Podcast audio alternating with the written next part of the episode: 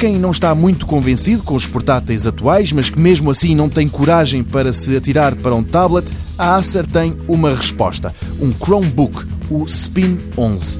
É um portátil convertível em tablet que, em vez do Windows, tem como sistema operativo o Chrome OS desenvolvido pela Google e que permite usar as mesmas apps que se instalam em telemóveis Android.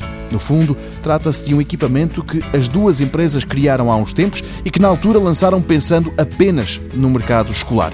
Agora, a Acer mexeu-lhe no aspecto, mas manteve a hipótese do ecrã poder ser empurrado todo para trás e assim transformar o equipamento num tablet mais gordo do que é habitual.